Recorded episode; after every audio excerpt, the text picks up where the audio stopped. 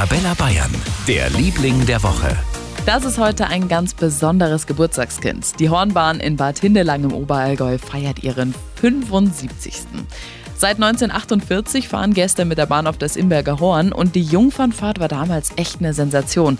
So eine lange Seilschwebebahn hat es bis dahin in Deutschland eigentlich noch nie gegeben.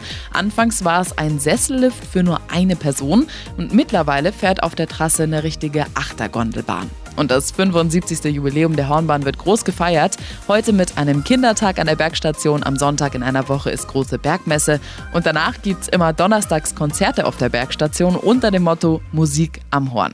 Und das große Jubiläumsfest 75 Jahre Hornbahn Hindelang steigt dann am 10. September. Schon mal zum Vormerken. Für ganz Bayern, der Liebling der Woche auf Arabella Bayern.